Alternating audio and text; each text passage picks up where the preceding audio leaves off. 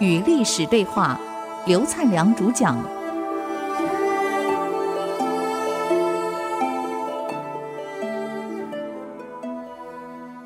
欢迎回来与历史对话，我是刘灿良。刚刚我们说到这个宋文帝打算废掉太子的事儿，当断不敢断，犹豫半天，拖拖拖一拖就好几天，一拖可能上个月了。这个事儿嘛，要你就不要讲，自己心里明白就好了。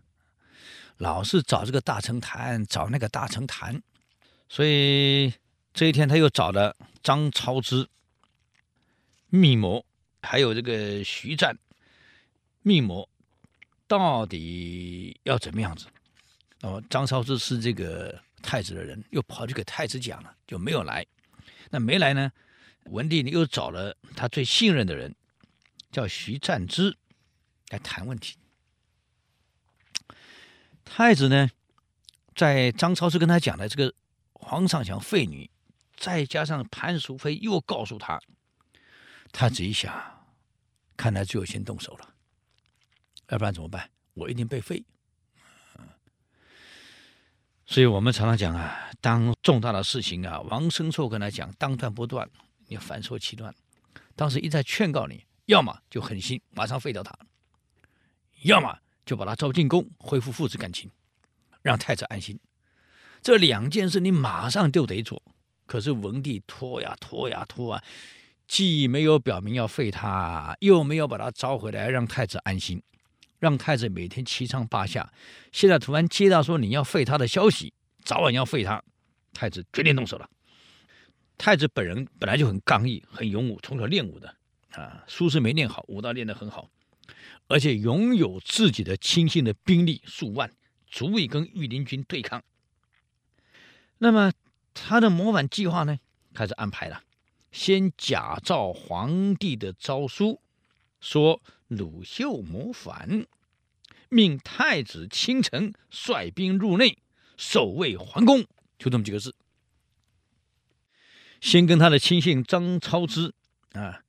把自己的恩养的随从最亲信的两千多名士兵全副武装，身披铠甲，招进宫来到太子府，再把外戚的所有首领、主副首领也找来到他府里，再把以前太子的中庶子右军长史萧兵也找来，左兵袁术也找来，中舍人殷仲树也找来。就是把所有当时管理军备的，啊，首都那个那个侍卫队的所有将领，通通找来。到了太子东宫以后，这刘少红会演戏啊，泪流满面的说：“我现在发现陈大公立大业的人还真的也会演戏啊！你要我临时哭，我真哭不出来，还要放声大哭啊，对着所有的将领哭啊！啊，怎么说呢？”这个皇上听信小人的谗言，要把我罢黜。我反躬自问，我没有错呀，我哪有错？我不能受这样的侮辱。明天早上上朝的时候，早朝我将放手行事，请大家齐心协力，助我一臂之力。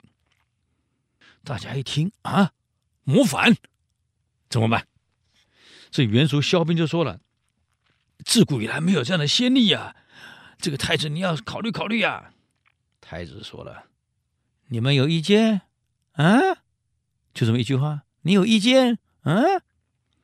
这两个赶快说了：“哈哈，啊，一定听命，一定听命。”这个袁术呢，这个人是比较忠于皇上的人啊，毕竟就他是管这个内廷的总管，部队的总管，承蒙是他他在管的，嗯。就说了，你们真的认为太子会叛变？不，太子从小有癫痫症，有疯癫症，他是疯癫症救急发了啊！你们不要太认真。这太子一听，很愤怒的对着袁术说：“我有疯癫症，你才有疯癫症！我告诉你，嗯，明天给我按照计划行事，违令者我绝不客气。事成之后，大家有赏。第二天呢，大部队。终于按照平常一样上早朝了嘛？刘绍太子带着大部队哗啦哗啦哗啦到了外城，身披盔甲。他的亲信呢，带着部队同时赶到，一起入朝。可是外廷门开了，进到内廷的时候，内廷门还是关到。嗯，刘绍就把内廷主管袁术找来，你给我好好开门。这个袁术一再推让，刘少不客气，剑一抽，把袁术砍掉了。下令开门，开了。一直到了内廷的时候，在内廷有警卫，警卫的人都还在睡觉啊，因为太早了，他提早到了，早朝时间还没到，他提早到了，啊，我是奉旨进宫讨贼，对外面的警卫这样宣布了，大部队开进来，你想看看，昨天一个晚上，宋文帝跟他的亲信徐赞之还在密谋。到底要选哪一个当太子？太子要不要废？已经密谋了一个月了，还在密谋。更严重的是，昨天晚上谈到今天天亮，蜡烛的灯都还没吹，太子的部队已经进内廷了。这个大将张超之带着部队一路往前冲，冲到内廷啊！这个文帝一看，不对，部队冲往冲进来干什么？这不是我的部队，知道有变了。啊！可是你只有你一个人，你怎么挡？张超之冲进来后，文帝看来者不善，拿起桌子抬起来挡，被张超之一剑挥大刀一刀挥过去，手指被挥掉了。这么一刀挥过去，再回刀拉过来，把文帝脑袋给砍了。文帝死了。张超之一看砍了文帝以后，再补一刀啊！徐占之惊恐啊，往北门逃，还没到北门就被士兵给。追杀了徐占之，你看这皇上家事跟你什么关系？跟他谈到天亮，结果自己也被杀了。嗯，太子进殿以后呢，一看文帝被杀了，就跑到东堂，把东书舍人找过来，连舍人也杀了，在宫里杀了一大堆要人。杀完了后，告诉被杀的人，对着尸体说：“皇上要废掉我，呵呵，你们不通知我，还参与密谋。”杀光以后。好了，天慢慢亮了。太子即帝位，就当天即帝位，昭告天下说：徐赞之等人密谋杀皇上。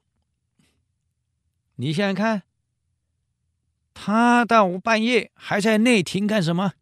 就密谋躲在内廷要杀皇上。我接到情报，率兵进来救驾。可惜来晚了，我来的时候皇上已死了，哇，又大哭，你看开始演戏了。所以我告诉各位，成大功立大业一定要随时会演戏呀，马上就哭了，嗯，所以就继了皇帝位了。可是不久也死了，他的孩子呢，刘子业继位，称为宋废帝，这是更烂的皇帝。这个太子虽然不好，但至少还稳了一阵子，虽然是篡位，还稳了一阵子。至于下一个宋废帝，那真是把国家带上灭亡的路上。这个人烂到什么程度？我想我们看到这一段以后啊，以后我们干领导，我们不能不警惕。好，我们休息一下，再回来与历史对话。